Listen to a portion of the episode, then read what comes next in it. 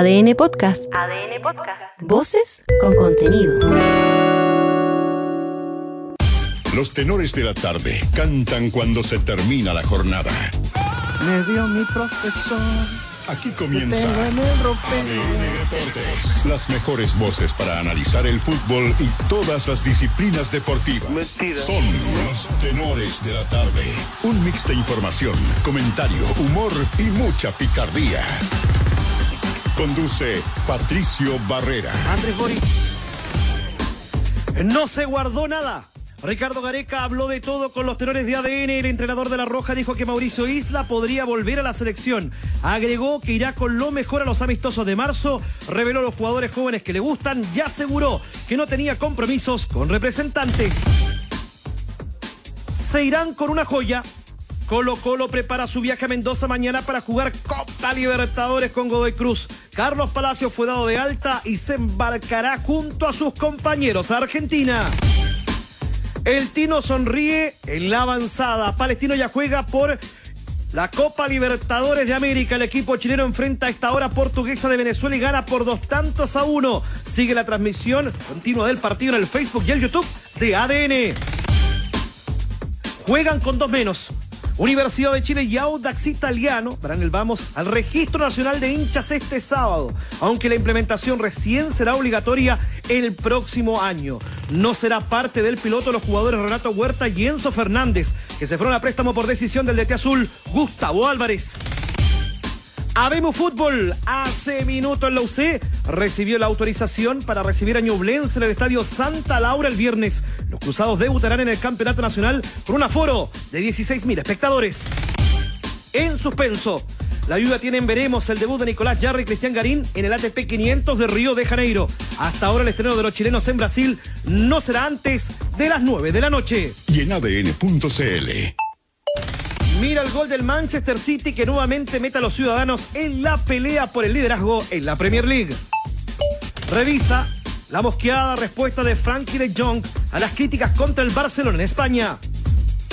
Entérate del peculiar equipo uruguayo que sacó del retiro a Diego Godín. Y entérate de lo que dijo el rival de Tomás Barrios mañana en Río de Janeiro. Los tenores también cantan cuando se termina la jornada. Estás escuchando ADN Deportes, la pasión que llevas dentro.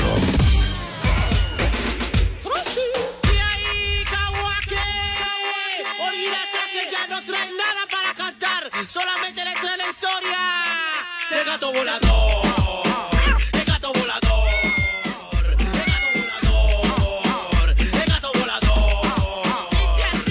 ¿Cómo les va? 20 con 03 de este martes 20 de febrero. Arrancamos, sí, con el gato volador. Qué clásico, ¿ah? El chombo, gato volador en el Día Internacional del Gato, que tiene varias celebraciones, ¿ah? En nuestro país es el 8 de agosto, pero hoy se festeja después de un 20 de febrero de 2009. La mascota presidencial, el presidente de Estados Unidos, Bill Clinton.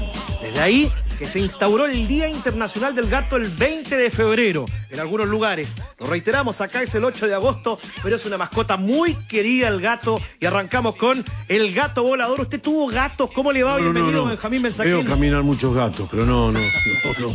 ¿Nunca tuvo de mascota un gatito? No, no, ni lo puedo ver. Yo tuve uno, Cascabel, cuando era Cascabel. pequeño. ¿Picaba como la víbora o no? Sí, sí, era bravito Cascabel. El saludo para todos nuestros super amigos el día de hoy. Dirige todo Manolo Fernández junto a Andrés Fernández. Fernández al cuadrado. Ringo Starr también dirigiendo la nave de ADN. Y tenemos pregunta el día de hoy para todos nuestros super amigos voladores, seguidores del gato volador. La pregunta es, tras las reuniones con jugadores que ha tenido Ricardo Gareca, ¿debería la generación dorada volver en plenitud a la selección? El Tigre admitió reuniones con Mena, Vargas, Bravo, Isla, Marcelo Díaz, además de otros que se han mantenido en las convocatorias como Alexis, Vidal y Medel. Tras las reuniones con los jugadores, Ricardo Gareca ha conversado con los históricos.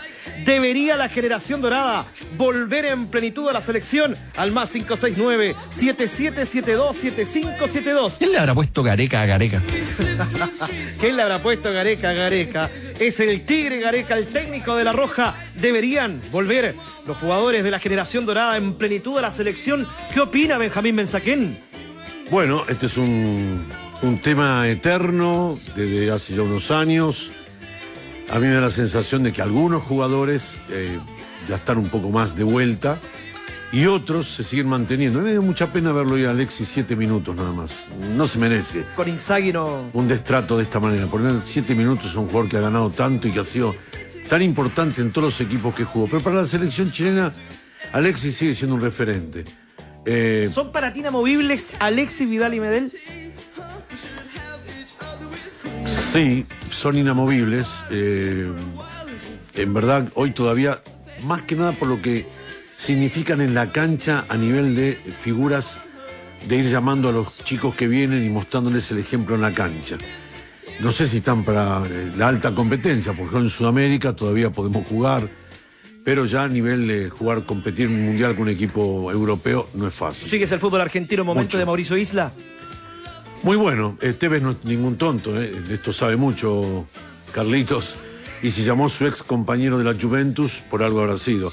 Lo está haciendo bien, yo veo los partidos independientes. Me gusta la, propuesta de Tevez.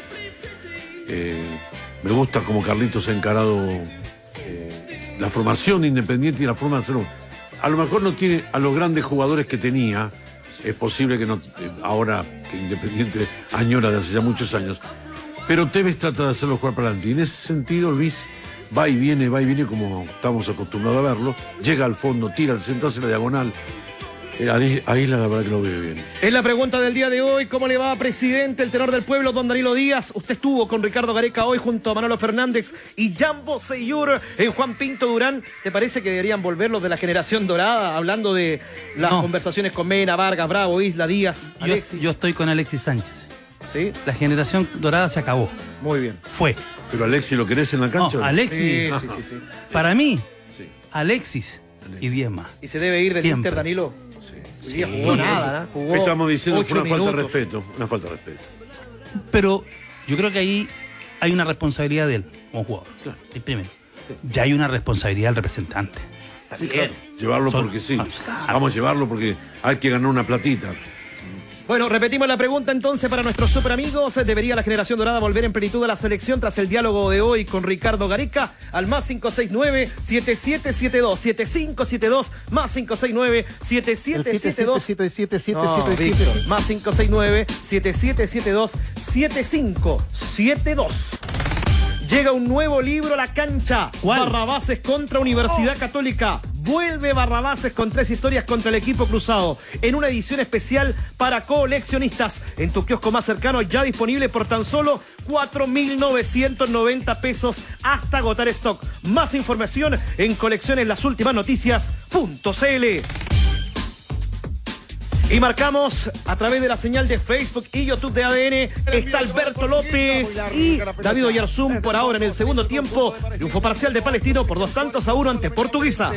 para el conjunto de Portuguesa, los 15 de penal con clase, talento y maestría. Brian Carrajo y a los 31 Gonzalo Sosa para el 2 por 1 que indica el placar. 4 y medio del segundo tiempo. Casi 5 minutos de la segunda parte del Brígido Iriarte. Lo gana el conjunto palestino que va saliendo desde el fondo mediante el gorila, el guardián. Rigamonte cruzando la frontera entre cuartos de cancha va cayendo el varón. Lo gana el Tino Tino por Copa Libertadores de América. En mitad de cancha va cayendo el varón. Viene agarrando el conjunto de Chile.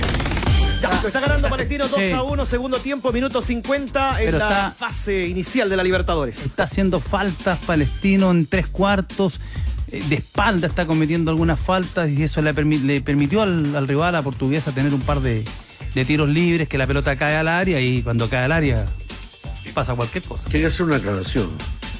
Todavía no ha habido lo que hemos estado buscando tantos años, un recambio. Gareca empieza y tiene que cuidarse sus espaldas con un proceso nuevo. Y hay jugadores que sabe que con la experiencia que tienen en cancha Pero le pueden Gareca, responder. Gareca demostró lo bicho que es en las declaraciones. Y lo escuchamos, ¿te parece, Danilo no, hay, hay un detalle, antes de, la- de- de ir con eso, es una, cuando él dice, sí, hablé con, hablé con este, hablé con este otro, hablé con Juanito, con Sutanito, pero eso no significa que yo vaya a llamar a Juanito, a Sutanito y a Pedrito. Y eh, muchas veces el que esté en la banca en su club, a mí me sirve y lo voy a llamar. Sobre Mauricio Isla, la primera de Ricardo Gareca, uno que puede volver a la selección por su buen momento en Independiente de Avellaneda. La palabra de Ricardo, el Tigre Gareca. Bueno, Mauricio Islas eh, fue uno de los jugadores en la cual tuvimos, eh, todo, va, todo dentro de esa camada que me tocó enfrentar, salvo aquellos muchachos, por ejemplo, los que dejaron el fútbol, ¿no? Más que nada, pero después todo lo que sigue en vigente hemos hablado y hemos conversado y todos hemos encontrado una respuesta muy positiva, ¿no? Mauricio, eh, cuando hablamos con él, eh, está muy predispuesto a ser tenido en cuenta por la selección. Lo conversaba con Mensaquén Danilo Díaz. Hay que tenerlo en cuenta, Mauricio Isla, por el momento que vive en el fútbol argentino. Por el momento sí, yo creo que. Pero ojo, la eliminatoria se juega en septiembre. Es mucho el tiempo. Los jugadores grandes, las lesiones, grandes como dicen los argentinos, las lesiones, eh, los momentos de los futbolistas. Pero Danilo, Independiente no juega copas. Sí. Eh, al no jugar copas Independiente. Ahora, el fútbol Lucho argentino. Va a laburar nada más que los domingos jugando el El, campeonato. fútbol más argen- rodaje, el problema del fútbol argentino es que es una moledora de carne. Sí, sí. Se juega muy fuerte. Y sus matiner muy noche juegan. Sí, sí. No- O no sea, hay- Además, este campeonato sobre todo se, se comprimió demasiado. Por la fecha FIFA y Claro. por la Copa América. Claro. Ya, pero por ahora el presente de Isla Danilo Díaz selección. proyecta para jugar los dos amistosos con Albania y Francia. Sí, sí, sí. Pero ojo, hay que ver qué pasa con, con Felipe Loyola, con Guillermo Soto, porque la eliminatoria, insi- insisto, es en septiembre. Dos amarillas, suspensión. Eh, muchas veces los jugadores a cierta edad no te aguantan dos partidos en 72 horas, como son estos partidos, con los viajes. Por eso hay que tener una, un abanico grande. Yo creo que ahí... ¿Te saltas Copa América, Danilo? Pensando que puede ser una posibilidad de ver y de llevar un No, equipo no, alternativo. Él no, lo que va a hacer eh, es que es dist- lo que va a hacer Gareca, y hoy día lo decía en, en- en la nota, él va a ir con lo mejor que tiene porque va a armar su equipo. Ahora bien, yo creo que es muy relevante el trabajo que hizo Eduardo Berizzo.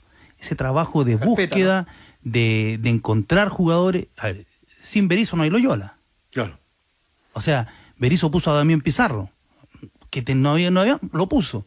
Y hizo ese trabajo de hormiga, de búsqueda, microciclos en Pinto Durán, armó la selección de los Panamericanos, conformó buena parte del plantel que terminó yendo ahora al preolímpico, que venían entrenando, que como varios de los que tuvieron los Panamericanos, buscó otros jugadores, le dio la confianza, por ejemplo, a Diego Valdés, que no había tenido.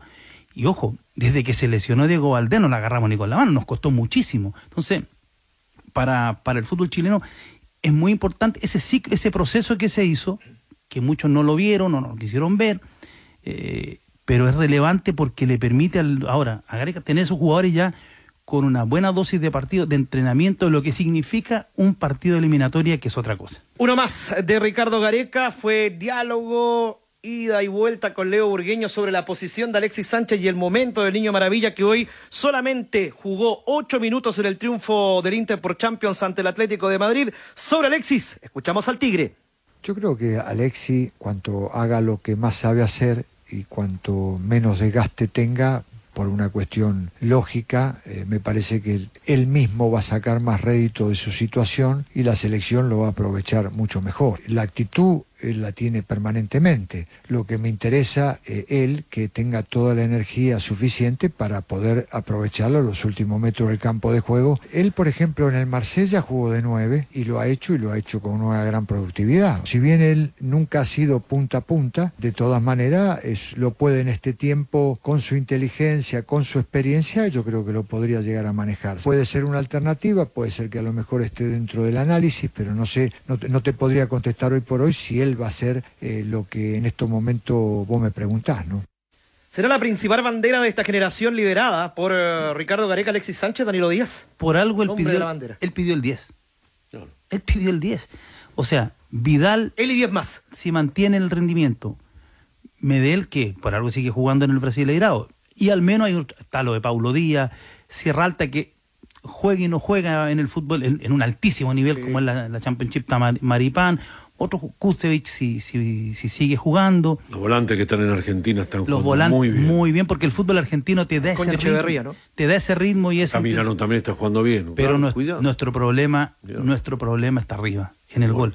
Quizás con un centrodelantero como Gareca, él fue centrodelantero de, de nivel, quizás le puede traspasar algo a los jugadores. Ya, pero Ben agarró confianza volviendo a la Premier, ¿no? Porque es, Tremenda es que, es confianza. que eso es tigre. Perdone, mi, eh, eh, Grillote. El fútbol es confianza. Absolutamente. El fútbol es Estado de confianza. ánimo. es estado de ánimo.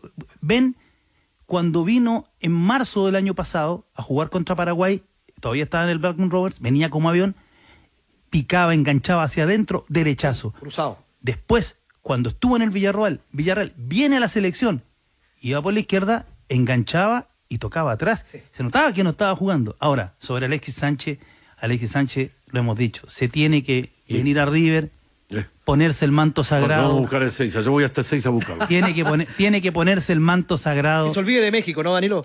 Pero él tiene que jugar en River. México va a vegetar, Argentina va a competir. En Argentina, en, en- en River, y tiene que ganar la Copa Libertadores con River. Sería fantástico. Dejó un gran recuerdo, fue, fue seis meses campeón, eh, enorme, claro. Más que el manto sagrado se le, ve ¿no? se le ve muy bien, ¿o no, Benja? ¿Eh? Muy bien. ¿Cómo Bueno, no? veremos qué es lo que va a pasar con Alexis, que es pieza clave en el equipo de Gareca. Otra más del Tigre sobre los jóvenes que ha visto y los nombra. Ricardo Gareca en el diálogo hoy con los tenores de la tarde.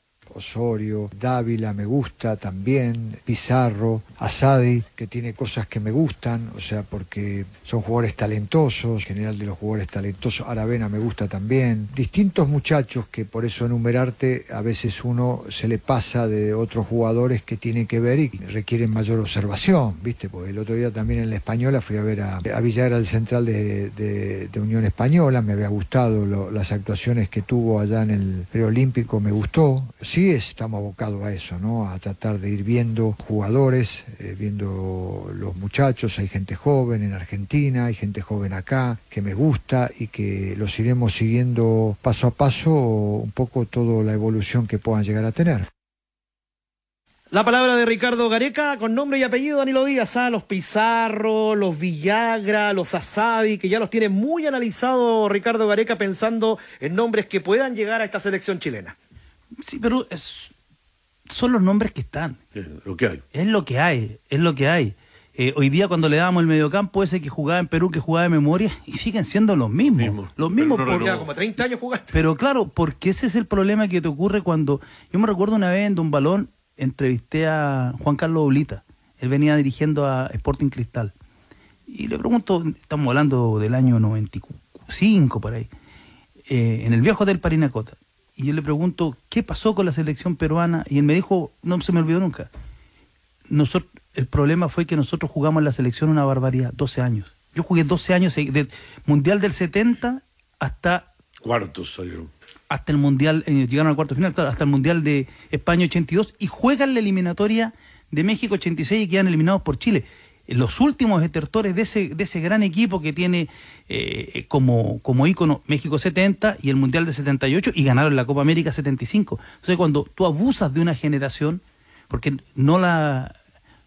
No la Tampoco hubo un trabajo Claro. de base en Perú, ¿no? no, no la regeneraste. Y a nosotros nos está pasando lo mismo. Yo te digo, Danilo Díaz trabajó en una selección peruana, bien lo conversaba Benjamín Mensaquén, con los mismos nombres. Por ejemplo, Cristian Cuevas lo convirtió en un tremendo jugador en el mediocampo peruano. Sí, sí, la verdad que le sacó jugo a Pablo Guerrero. También. Con 37, 38 años lo tuvo él. Así que yo creo en, en Gareca, en su trabajo, en un hombre que ve muy bien el, el tema de la pelotita, conoce de, de- de adentro, tiene barrio para esto. Sí. Y creo realmente que también lo conozco con una personalidad como para no dejarse influenciar por llamados o contactos. Hay que poner a este. No, con Gareca se no va a caminar. Difícil. ¿Sabes a quién consolidó bien en la selección peruana, Danilo? A Renato Tapia. Tremendo volante. No lo sacaba nunca de su once. Después le respondía. Y que en el Celta también anduvo muy, muy bien. Es verdad. De confianza nada más. Sí, pero eh, dentro del diálogo hoy día, Leo Burgueño le, en el final le termina sacando un, un concepto a Gareca. Gareca dice al final que, le gusta jugar con un 9 más de referencia. Claro. Un Gareca, Que fue él. como lo que era él. ¿Y quién es ahora? Ben. No, No, no, el gringo no, el gringo juega por fuera. ¿Y quién va a jugar ahí de nuevo? Damián Es Pizarro. Damián Pizarro. No hay otro. Eh, pero el gringo, el gringo va por fuera. El gringo, si tú lo pones a jugar de centro delantero, jugando Se de pierde. espalda, se pierde. Se pierde. Él, él no sabe jugar de espalda. Él- la gracia de la- cuando hace el recorrido hacia atrás, viene, pica el espacio, presiona y la facilidad de remate que tiene. El inglés, a sacar el golpe rápido, Sí. seco, pim, ¿Mismo pegado. sistema que jugaba con Perú? 3-1. No, porque él dijo, no, sabemos, porque él dijo hoy, eh, yo me 4-2-3-1. te- tengo que, le- cuando le- la auditora hace la pregunta que usted juega con 4-2-3-1 y ya le habíamos dado el medio campo, Sí. ante Perú, es distinto. Yo me acomodo y veo los jugadores que tengo y a partir de esos jugadores plasmo la idea. Escuchemos esta respuesta que es bien interesante porque ha sido tema Danilo Díaz cada vez que se entrega la nómina de la selección chilena, la situación con los representantes, el compromiso de Gareca ante nóminas de la selección chilena y ese lazo con los representantes. Esto es lo que dice el Tigre Ricardo Gareca. Yo no tengo contacto con los representantes y no porque no crea en ellos y no porque no crea que sean útiles. Yo entiendo que están los representantes, que entiendo que ellos tienen, necesitan su lugar, su momento de hablar con los jugadores, pero bueno, todo, todo tiene un momento y un lugar y, un, y, un, y una situación en la cual eh, yo debo respetar a ellos y ellos deben respetar también mis momentos en la cual yo tengo que estar con los jugadores. Así que no, no van a tener problemas. si es derivado a que yo debo responder a algún representante, no, porque vuelvo a retirar, no tengo ningún compromiso con nadie, no, no tengo representantes y vamos a elegir al que nosotros consideramos que tengamos que elegir. Eso es importante aclararlo, ¿no? Ahí está. Sin compromiso con representantes, Sí, Díaz, pese a que si llega la primera nómina, obviamente que se va a que hacer ya el se, análisis ya de se hace el ejercicio, pero con Berizzo, por ejemplo, las sospechas se acabaron. Sí. Eso es algo que. O sea, con Berizzo se llegó a citar un futbolista que no tenía representante en ese momento, como Loyola. Loyola. Eh, y acá el punto es que uno, uno empieza a revisar la lista de los jugadores del torneo local y el grueso son de una casa de representación. ¿Y qué le vas a hacer?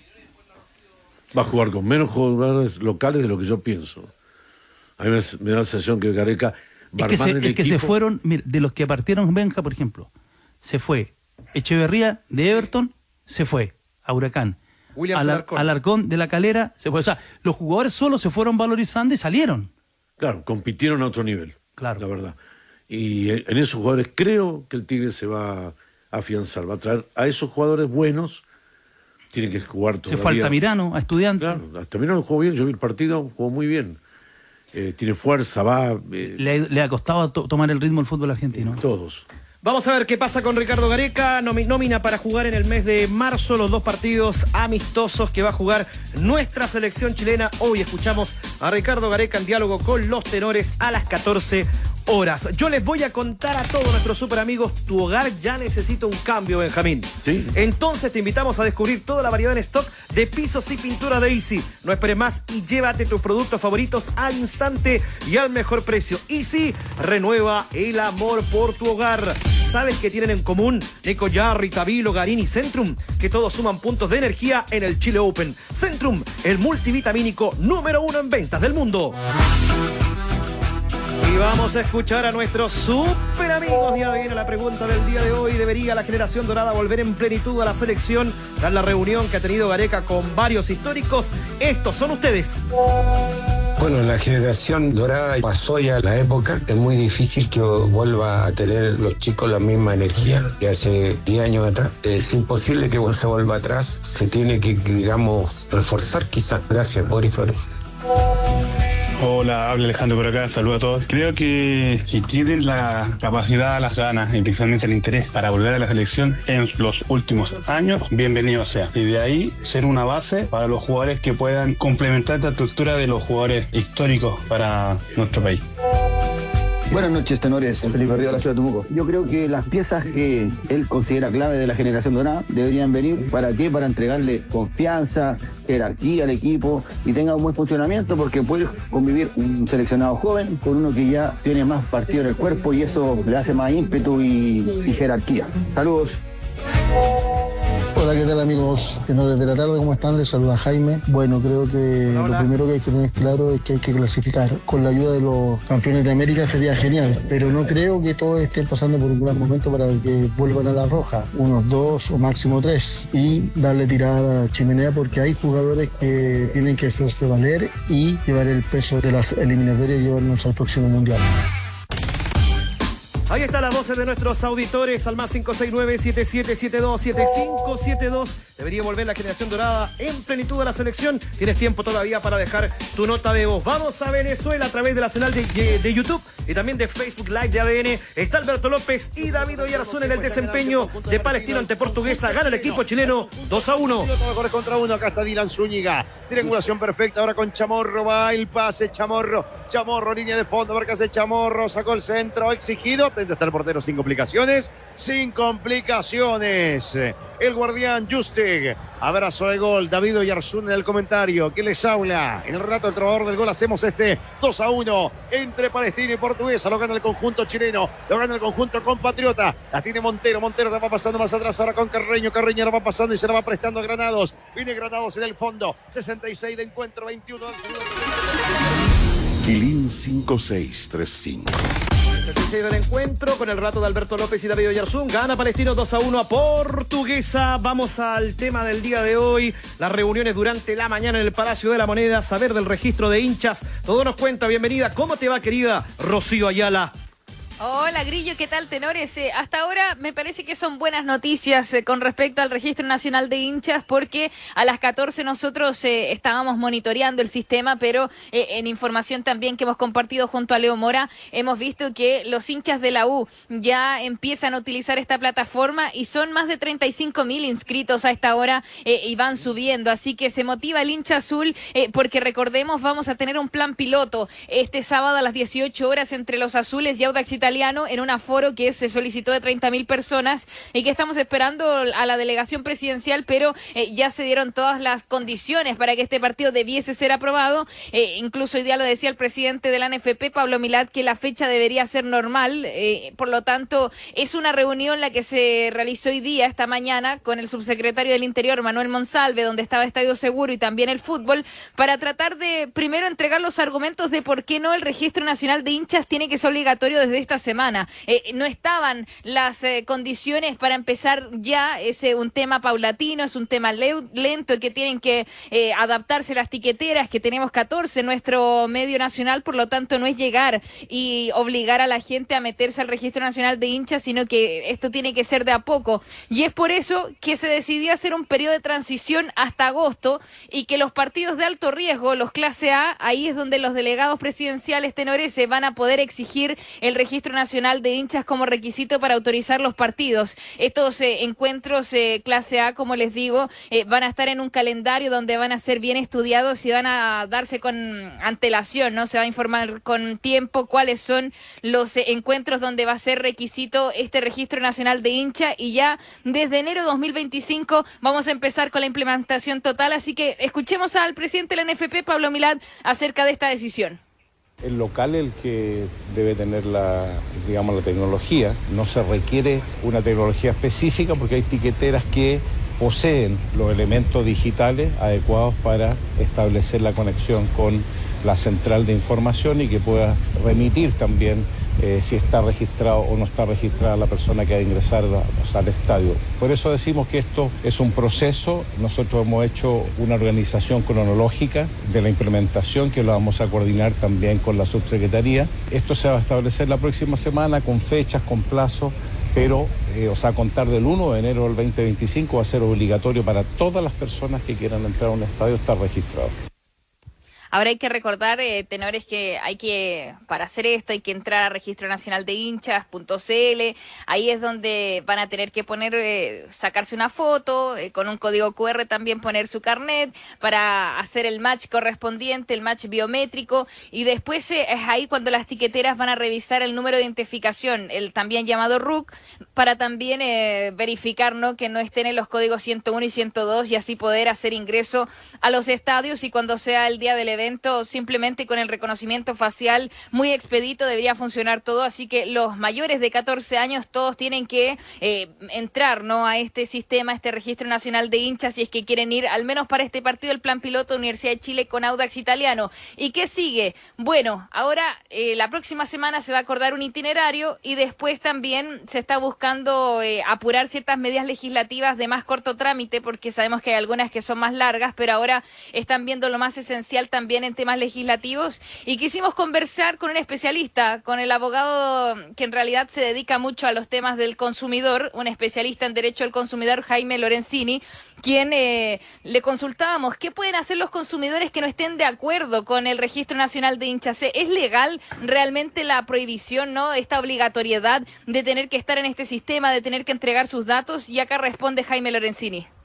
Si un consumidor se siente afectado por la medida que se imponga, por cierto que puede utilizar todos los canales hoy día vigentes para reclamar, pero el punto en definitiva es que pareciera que el reclamo no es justificado, no va a tener una base sólida de defensa, porque en definitiva se está estableciendo una limitación que sí es compatible con el ordenamiento jurídico en la medida que no contradiga un elemental principio de igualdad de trato, es decir, que no solo a algunas personas se les someta a cierto estándar y a otras no. Vencidos estos umbrales, estos estándares, estas exigencias mínimas, la medida aunque les resulte desagradable a los consumidores, es una medida que sí tiene asidero en nuestro ordenamiento jurídico. Ya Danilo Díaz, miles de voces para hablar de este registro nacional de hinchas, pero ¿qué es lo que va a costar en esta implementación? ¿Qué es lo que va a pasar de aquí en más considerando que en 2025 tienen que estar todos registrados? Yo creo que el trabajo con los equipos menores, que tienen menos estructura, los equipos grandes, Colo Colo, la U, la Católica, son empresas, son empresas en serio, con, con, personal, con funcionarios. Los equipos menores que tienen menos gente les va a costar un poco más. Y yo creo que el gasto en tecnología inicial, que eh, esto no sé quién lo va a pagar. Si lo van a pagar los clubes, lo va a pagar la NFP, eh, va a haber... un... pague la tele que quiere que el espectáculo continúe. La, claro. la, tele ya le sigue pagando, no, pagando, pagando. Sí, ya. Bueno, pero alguien, alguien, tiene que hacerse cargo de el pago y te descuento. Pero el, el Estado, no sé, porque esto puede servir también, ojo, para todos los, para todo evento. todos los eventos sí. que organizan las productoras. Ya tuvimos el año pasado, ¿se recuerdan? El problema con cuando fue el primer concierto de Daddy Yankee. Sí, claro. O sea, que fue absolutamente colapsado el sistema. Es, es algo que, que, se está avanzando y yo creo que es un, son... Después de lo que ocurrió el domingo antes pasado en el Estadio Nacional, yo creo que estamos un poquito mejor. Ahora, Danilo, eh, nombrabas a los equipos, se hacía la separación de siempre, ¿no? Los grandes y poderosos contra el resto. En verdad son los grandes y poderosos los que tienen los problemas. Claro. claro. ¿Qué problema tiene Cobresal? Claro, ellos son los que tienen que arreglar. Claro, no tiene problema nunca. Ellos son los que tienen Claro. que apurarse O sea, con este trámite. Cobresal perfectamente podría jugar sin carabinero. Bueno, pero esto te va a ayudar, Danilo Díaz, a lo que vamos a vivir este año, que es que muchos equipos tomaron la decisión que los grandes no van a ir con hinchas. Pensando en 2025, que con este registro le va a permitir tener hinchas visitantes. Porque el problema está, radica muchas veces no solamente en el estadio, en el traslado, desde Santiago al Paraíso, al norte, al sur, en las carreteras. ¿Cuán- ¿Cuántas veces vimos, por ejemplo, en las carreteras eh, que, Los que- saqueos de los servicios. los saqueos de los servicentros? Se bajan de los buses y... Y lo que pasa en la ciudad, en los minimarkets, los almacenes, las botillerías que, que están abiertas, o sea, eso, el- a ver, la autoridad tiene que entender que el problema del fútbol ya es un problema social. No puede desentenderse del fútbol porque forma parte de los gustos que tiene la sociedad. A los chilenos, no a todos, pero a un sector importante, les importa el fútbol y les gusta ir al estadio. Es un espectáculo masivo. Y ojalá con la familia. Y, no ojalá se, con la y familia. no se puede desentender. El Estado no se puede desentender. Es un principio y es un, eh, es un principio, es un valor y es una obligación el orden público. Bueno, y te lo vamos a contar durante todo este año cómo vaya la implementación. Va a arrancar este fin de semana para la gente, para la gente de la Universidad de Chile, que tiene novedades con dos jugadores que van a partir a préstamo, Rocío, pero esta implementación, el registro de hinchas, va a comenzar con la U y Audax italiano.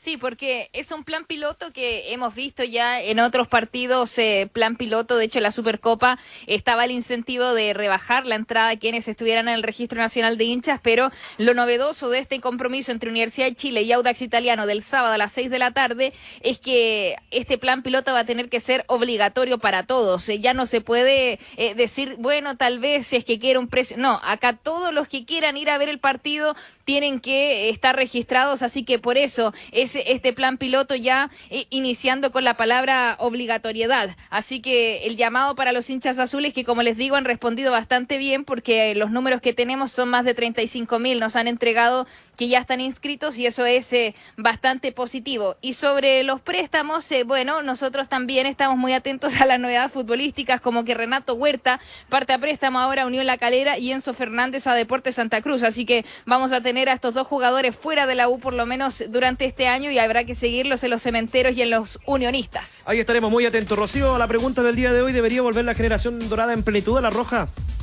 Si Ricardo Gareca lo piensa y tiene tanta convicción, yo en esta lo voy a apoyar. Muy bien, amiga mía, que te vaya muy bien. Abrazo, amigo. Feliz cumpleaños. Las gracias para Rocío Ayala y el informe del registro de hinchas y también las novedades de la Universidad de Chile. Tu hogar ya necesita un cambio, Benjamín. sí, sí. Entonces te invitamos a descubrir toda la variedad en stock de pisos y pintura de Easy. No esperes más y llévate tus productos favoritos al instante y al mejor precio. Easy, renueva el amor por tu hogar. Stop, pare, pare. Volver en el tiempo. Ahí estaba la cortina de nuestro amigo Rengo Star. El registro nacional de hinchas no es una idea nueva, Benjamín. El visionario Sergio Jadwe proponía la misma idea hace casi una década. Pero cuando ¿con era qué- con qué presidente. ¿Con qué intención? Pero cuando era presidente del fútbol chino. Lo escuchamos y voy contigo, Danilo. Como directorio propondremos algunas medidas para seguir avanzando en esta materia. Como por ejemplo, primero, crear el registro nacional de hinchas, que comenzará a regir obligatoriamente para todos los partidos clase A del torneo de apertura y para todos los encuentros del torneo de clausura, ambos de la temporada 2015-2016. Solo podrán adquirir entradas para determinadas categorías quienes sean parte de este registro. Los hinchas deberán concurrir a la sede de nuestros clubes asociados o por internet y tendrán que completar una ficha obligatoria con sus datos personales, incluyendo fotografía. Un visionario, Danilo. Sí. Yo nunca Clarito, le- ¿ah? Pero está clarito. Nunca le creí nada.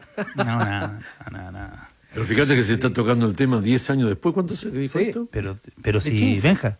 Yo, está, yo era reportero el día de que quedó la escoba en el ¿Verdad Estadio el Nacional. partido- se cumplen, ahora, en abril más o menos, se cumplen 30 años del, de cuando se incendiaron la- las tribunas en el Estadio Nacional. La, cuando la U le ganó a Colo Colo. cuando, expl- cuando explota Marcelo Salas. Es verdad. Ah, pero ya apuntaba a este cambio Sergio Jadwe. Además que usted no que- le crea nada, pero algo- por algo dio esa conferencia. Claro, pero, de eterno- pero seguramente, pero, pero no da punta sin hilo. Pero, Algún ¿no? negocio había ahí. ¿No había una idea ahí o no? Claro. El hombre de eternas vacaciones en Miami. Sí. Codo, ¿eh? Yo no sé si, si, si más o menos esa idea se le ocurrió. Se le ocurrió el mismo día que estaba saliendo el, el barco de, de China con la indumentaria, con la camiseta de la selección de la licitación que vino. Danilo Díaz y la apreciación a este stop para de Sergio Jadwe que hace ya una década proyectaba el registro nacional de hinchas. 20 con 37 puede seguir respondiendo a la pregunta del día de hoy. Debe volver en plenitud la selección eh, dorada, el equipo de todos, liderado ahora por el Tigre Gareca. Antes de ir al corte, vamos a escuchar lo que está pasando en Venezuela. Se juega recta final del partido portuguesa-palestino. Lo gana el cuadro chileno 2 a 1, Trovador. Dos goles contra uno, te lo cuenta la banda ya viene con toda la pasión que llevas dentro. 33 minutos del segundo tiempo, pelota para elevación, golpe de cabeza defensivo, la va sacando Linares para el fondo del conjunto del Tino Tino Palestino. Sector de la izquierda, el pase más atrás ahora con Dylan Zúñiga. Zúñiga ahora va centralizando, va tocando en corto para quien, para el Banana Suárez. Pizámara está esperando, prefiere por el centro. Misael Dávila repartiendo la pelota todavía en su propia campo al conjunto de Palestino. River envío en tres cuartos de cancha, buscaba. Buscaba en misión ofensiva para Carrasco. Recupera otro, es el conjunto de Portugués a mitad de cancha ahora. Maneja la pelota Montero. Vino Montero. Montero le echó a correr buscando la presión de Granados en tres cuartos. Se va barriendo el hombre de Palestino. Pelota que se pierde fuera del terreno de juego. Hay lateral que le pertenece al portuguesa que busca el equilibrio. Que busca el empate, señoras y señores. 2 a 1. 2 por 1 indica el placar. Lo gana el conjunto chileno, el conjunto compatriota. Saque de meta. Saque de fondo. Informamos, opinamos y te damos pelota. Estás escuchando ADN Deportes con los tenores de la tarde. Colo Colo. Puede seguir los últimos minutos del partido entre Portuguesa y Palestino a través de nuestro Facebook y YouTube de ADN con el relato de Alberto López y David Oyarzulo está ganando el cuadro de la cisterna en condición de forastero por dos tantos a uno. La llave de vuelta se jugará el próximo martes en Rancagua. Vamos a saber de Colo Colo que prepara maletas para viajar el día de mañana a Mendoza. ¿Cómo te va Andrés Fernández? ¿Qué tal, Grillo? Buenas noches, eh, feliz cumpleaños. Gracias Andrés. El, a partir de las 6 de la tarde de mañana será el viaje del conjunto de Colo Colo y tendrá un pasajero nuevo, el caso de Guillermo Paiva, el delantero paraguayo. 29. Exactamente, que está en la lista de concentrados por parte de Jorge Almirón. Escuchemos al técnico de Colo Colo hablando sobre si se sienten favoritos o no para la llave frente al conjunto de Godoy Cruz de Mendoza. Pero no, eso de favorito no, no lo veo así. El fútbol eh, hay, que, hay que ganarlo de siempre, disputarlo dentro de la cancha. Ellos vienen bien, un equipo que no ha recibido goles, este, un equipo joven, viene con mucha confianza, juegan de locales, entonces querrán marcar esa diferencia. Es un, equipo físico. Y nosotros tenemos gente experiencia que, que ha jugado ya varios partidos de esta clase y, y bueno, yo me enfoco mucho en eso. Hay jóvenes que están muy bien, el equipo está creciendo, así que favorito no, pero sí me tengo mucha confianza. Sigue. Una, un conjunto de Godoy Cruz que trae algunos datos interesantes. Ocho partidos consecutivos invictos. Su última derrota el 26 de noviembre del año pasado. 612 minutos con la Bella invicta. Y en la actual Copa de la Liga llevan los seis partidos que han jugado sin recibir goles en contra.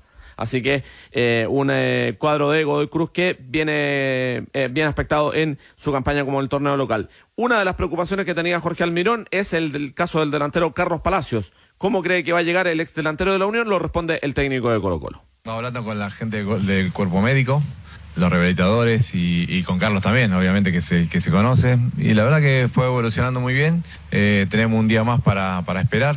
Eh, hoy entrenamos de manera ya normal. Así que yo espero que mañana se sienta mucho mejor y que pueda participar ya, de inicio. Yo creo que va a llegar muy bien. Recupera a Carlos Palacios, pero yo miro la cara de Benjamín Benzaquén a los números que entregaba Andrés Fernández. ¿Qué rival tiene Colo Colo en esta fase de Copa? Me sorprendió, eh, cambió medio equipo el Gato Oldrá, eh, técnico que ya es un poco así el comodín que Él jugó en siempre. River, ¿o no? Al No, comienzo de los Oldrá no. 90, ¿no? No, no. Había otro Oldrá. Oldrá. Y te voy a decir, un- era un de este, me acuerdo, un volante técnico con la pelota, era lento como flaco alto, le gustaba mu- mucho jugar con la pelota y así juega su equipo, con la pelota. Y una cosa llamativa, ha mantenido eh, Godoy Cruz el estándar que los llevó a jugar ahora Copa Libertadores o por la previa de la Libertadores, sin un jugador valiosísimo que me llama la atención a mi River no quiere recuperar porque es de River, que es el sobrino nieto de Diego Maradona, Hernán López Muñoz.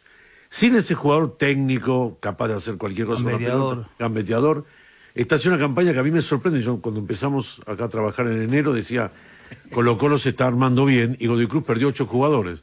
Resulta que al final, el- la sal del fútbol, siempre es el jugador el que define, el que decide y el que hace que un equipo juegue bien. ¿Y es Petro- Petroli o Petroli? Petroli.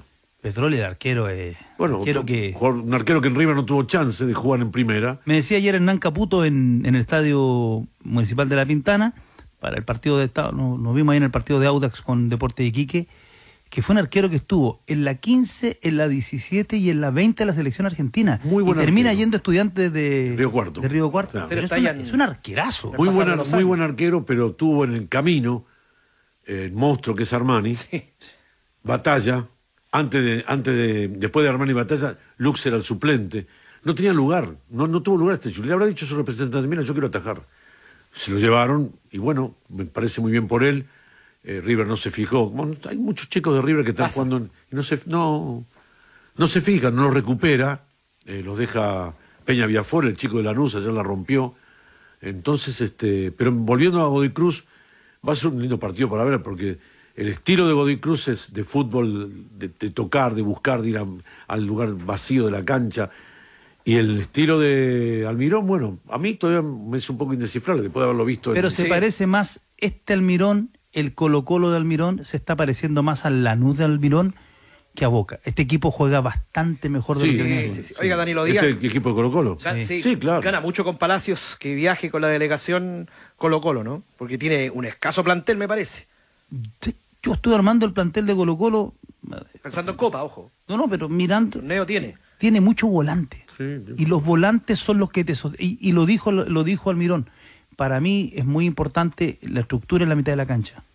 Andrés Fernández Colo Colo ya viaja mañana, ya está la primera avanzada de ADN con el desplazamiento de Ávila Soto. ¿A qué hora es el vuelo del cuadro Albo? 18 horas eh, para el partido que va a dirigir el brasileño Flavio de Sousa y para el que se esperan 950 efectivos policiales, 800 dentro del estadio y 150 los 150 restantes en las adyacencias. Sumo la pregunta del día de hoy, ¿debería volver la generación dorada liderada por Gareca en el banco? Sí, debería volver. Muy bien, que te vaya muy bien Andrés Fernández. Nos vemos. En tu computador o celular y mientras disfrutes de tus vacaciones, la información que te interesa llegará directamente a través del país.com porque las noticias jamás se detienen y los periodistas del país tampoco. El país, periodismo global ahora para Chile. Visita elpaís.com. Universidad Católica. Hay autorización para la venta de entrada de la Universidad Católica. Jugará ante Ñublense el día viernes. Todo nos cuenta Cristian Márquez. Universidad Católica finalmente debutará este fin de semana de manera oficial en el Torneo Nacional 2024, luego de la autorización por parte de la Delegación Presidencial Metropolitana, que dio el visto bueno para un aforo de 16.000 personas. Los cruzados serán los encargados de dar el vamos en la segunda fecha del campeonato, cuando se midan este viernes desde las 19 horas ante Ñublense en el Estadio Santa Laura. Por su parte, el cuadro chillanejo viene de igualar sin goles ante Coquimbo Unido en el primer partido del torneo, mientras que el equipo dirigido por Nicolás Núñez aprovechó la semana libre y derrotó 3 a 1 al Lautaro de Win en un amistoso. En ese sentido, el volante del cuadro de la precordillera, César Pinares, fue consultado sobre si es una ventaja o desventaja el hecho de no llegar al estreno con ritmo de competencia oficial. Yo creo que, bueno, tiene sus pros y sus contras. Eh, obviamente creo que Ñublense al, haber ya partido el torneo, obviamente creo que ya se soltaron un poco más, ya empezó el torneo para ellos, entonces eh, creo que es positivo obviamente para ellos. Para nosotros también tiene, tiene cosas positivas el hecho de haber seguido preparando detalles que, que obviamente teníamos que mejorar desde los partidos amistosos que jugamos en Perú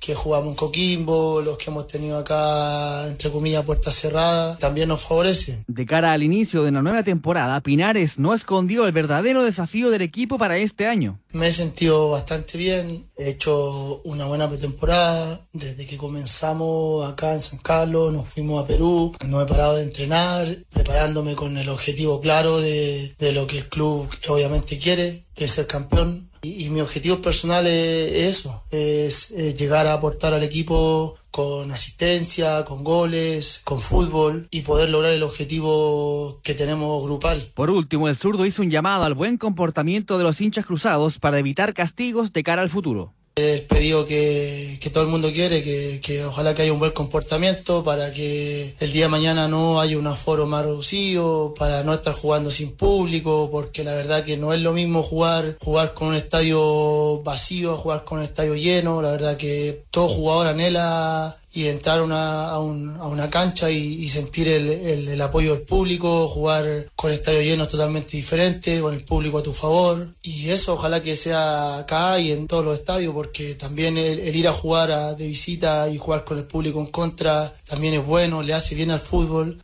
De esta manera, el equipo dirigido por Nicolás Núñez buscará empezar el año con el pie derecho, con el claro objetivo de volver a ser campeones del torneo nacional y así terminar con la sequía de trofeos luego de la última estrella conseguida en 2021. La gracias para Cristian Márquez y el informe de la Universidad Católica. Viernes 19 horas, Universidad Católica Ñublense, foro 16 mil personas en el Santa Laura. Últimos minutos en Venezuela. Alberto López.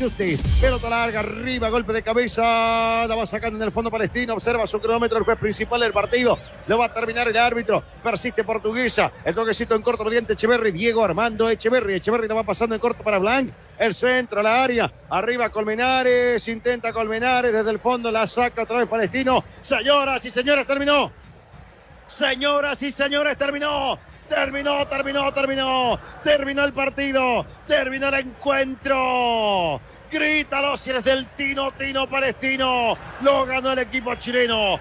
Lo ganó el equipo compatriota. Lo ganó el Tino Tino Palestino. Señoras y señores, el partido de ida. La vuelta será el martes a las 7 de la tarde con goles de Cristian Suárez, autogol lamentablemente a los 8 del primer tiempo para el empate al minuto 15. Brian Carrasco de penal, excelente ejecución desde los 12 pasos y a los 31 Gonzalo Sosa de cabeza se suspende del aire extraordinario para el triunfo del Tino Tino. Orgullosa la bandera chilena en Venezuela, señoras y señores, porque Palestino ganó nomás de visitante por Copa Libertadores de América. Resultado final, resultado final. Ay, ay, ay, qué lindo suena. Uno para Portuguesa, dos para Palestino, porque lo viviste por ADN Deportes, por eso y por más. Gracias totales. El trabajo de Alberto López y David Oyarzún en la señal de Facebook y YouTube de, David de Radio ADN. Ganó Palestino el próximo martes 19 horas. Va a cerrar la llave Danilo Díaz. Buen triunfo del cuadro chileno. Fundamental, tuvo sobre el final el 3 a 1 el conjunto de Vitamina Sánchez. Tiene que cerrar en Rancagua. Buena noticia. Si pasa esta llave, asegura la Sudamericana. Suma puntos de energía con Centrum. Presenta la información del Chile Open ATP en ADN. Y nos cuenta del tenis la voz histórica Benjamín Benzaquén. Gracias, mi estimado. Bueno, tenemos que esperar un rato más, seguramente media hora más, para tener en cancha en el debut al tercer favorito del campeonato ATP 500 de Río de Janeiro. Me refiero al finalista del torneo ATP de Buenos Aires, el Nico Jarry. Jarry, tercer favorito, va a jugar con Yannick Hanfmann, un alemán de 32 años, 56 en el ranking ATP, donde hay dos victorias y una derrota, justamente frente a Hanfmann, de parte del Nico. A la misma hora, en la otra cancha, en la cancha 2, Garín tendría que estar jugando con Carvalho Baena. Cuando hablamos en potenciales, porque ha llovido en Río, estos partidos se alargaron, los que anteceden a los que estamos mencionando, los tenistas nacionales. En el debut de ambos en este torneo ATP 500, el único que tiene nuestra región de ese nivel, los ATP 250, el que se va a jugar la semana que viene en Santiago, en Sacano de Apoquindo, lo es ATP 250. Así que tenemos que esperar. Y para mañana, probablemente, esta lluvia atrasa un poco lo que tiene que ver con la organización y la planificación de los partidos para el día siguiente. Mañana tendría que estar jugando Tomás Barrio Vera, octavo de final, contra el británico, segundo favorito, Cameron Norrie. Así que tenemos buenas perspectivas de que Nico pueda avanzar, que Garín levante la cabeza y un buen apronte para Tomás Barrios para ver dónde está parado. Está un poco más allá del puesto 100, Tomás. Esta es una buena posibilidad de jugar en cancha lenta con un británico al que le gusta mucho jugar en Sudamérica. Cameron Norris ya vino el año pasado e hizo buenos torneos. Así que bueno, tenemos que esperar. Suma puntos de energía con Centrum. Presentó la información del Chile Open ATP en ADN. Y nos vamos, Danilo Díaz, como siempre, fue un gusto. Nos vemos. Don Benjamín Benzaquén, que le vaya muy bien. Muchas gracias, nos vemos. Ya vienen servicios informativos de ADN y ADN te acompaña de noche con Rodrigo Ulloa, pero nos vamos a ir escuchando las voces de nuestros super amigos. ¿Quién le habrá Hablado- puesto Gareca a Gareca? Es hablado con varios históricos. Ricardo Gareca debe volver la generación dorada en plenitud a la selección. Estos son ustedes. Sigan compañía de ADN. Nos escuchamos. Hola, tenores, por acá Felipe de Temuco. Yo creo que, bueno, los dorados, los que quedan, algunos sí deben ser llamados, otros definitivamente no. Ahora hay jugadores, no sé, como Bravo, Medel, Isla, Vidal, Sánchez, Aranguis y Díaz, son para jugar un segundo tiempo. Hay que darle tiraje a la, a la, a la chimenea nada más. Hola Patito querido, Manuel por acá, Techito Amarillo y don Benjamín y don Danilo Díaz. El hincha yo creo que ya la mayoría ha dado vuelta a la página con respecto a la generación dorada y el único que estaría en condiciones sería Alexis Sánchez y Gary Medel, porque lo otro no, ya no, pues si en dos periodos consecutivos ya no se ha clasificado con dichos jugadores, entonces no hay que dar ya la oportunidad a otro y que ellos aporten desde otro sitio. Saludos tenores, buen programa. Hola tenores, ¿cómo están? Esteban de Santiago. Yo creo que la generación dorada ya no existe futbolísticamente hablando, es un recuerdo nomás. Gary Medel se jubiló en Maturín, Arturo Vidal está de vuelta en Chile y probablemente puede ser un aporte ante determinadas situaciones, determinados contextos de las eliminatorias, pero no podemos armar el mediocampo en base a él. Claudio Bravo es más lo que ha pasado lesionado que lo que juega en España. Alexis, ¿cuánto jugó hoy día? ¿10 minutos? ¿8? ¿Y jugó 8 minutos porque técnico le tiene mala o porque en verdad los delanteros del Inter son un campeón del mundo y un jugador como Turán que hace goles todos los partidos. Así son los procesos de los jugadores y esos procesos son los que no se han entendido por los futbolistas que nos dieron tanto en Chile y por eso seguimos pensando que pueden ser alternativas. Saludos. Bajamos el telón. Los tenores vuelven mañana para otro auténtico show de deportes. Revive este capítulo y todos los que quieras en adn.cl en la sección podcast. No te pierdas ningún análisis ni comentario de los tenores ahora en tu plataforma de streaming favorita.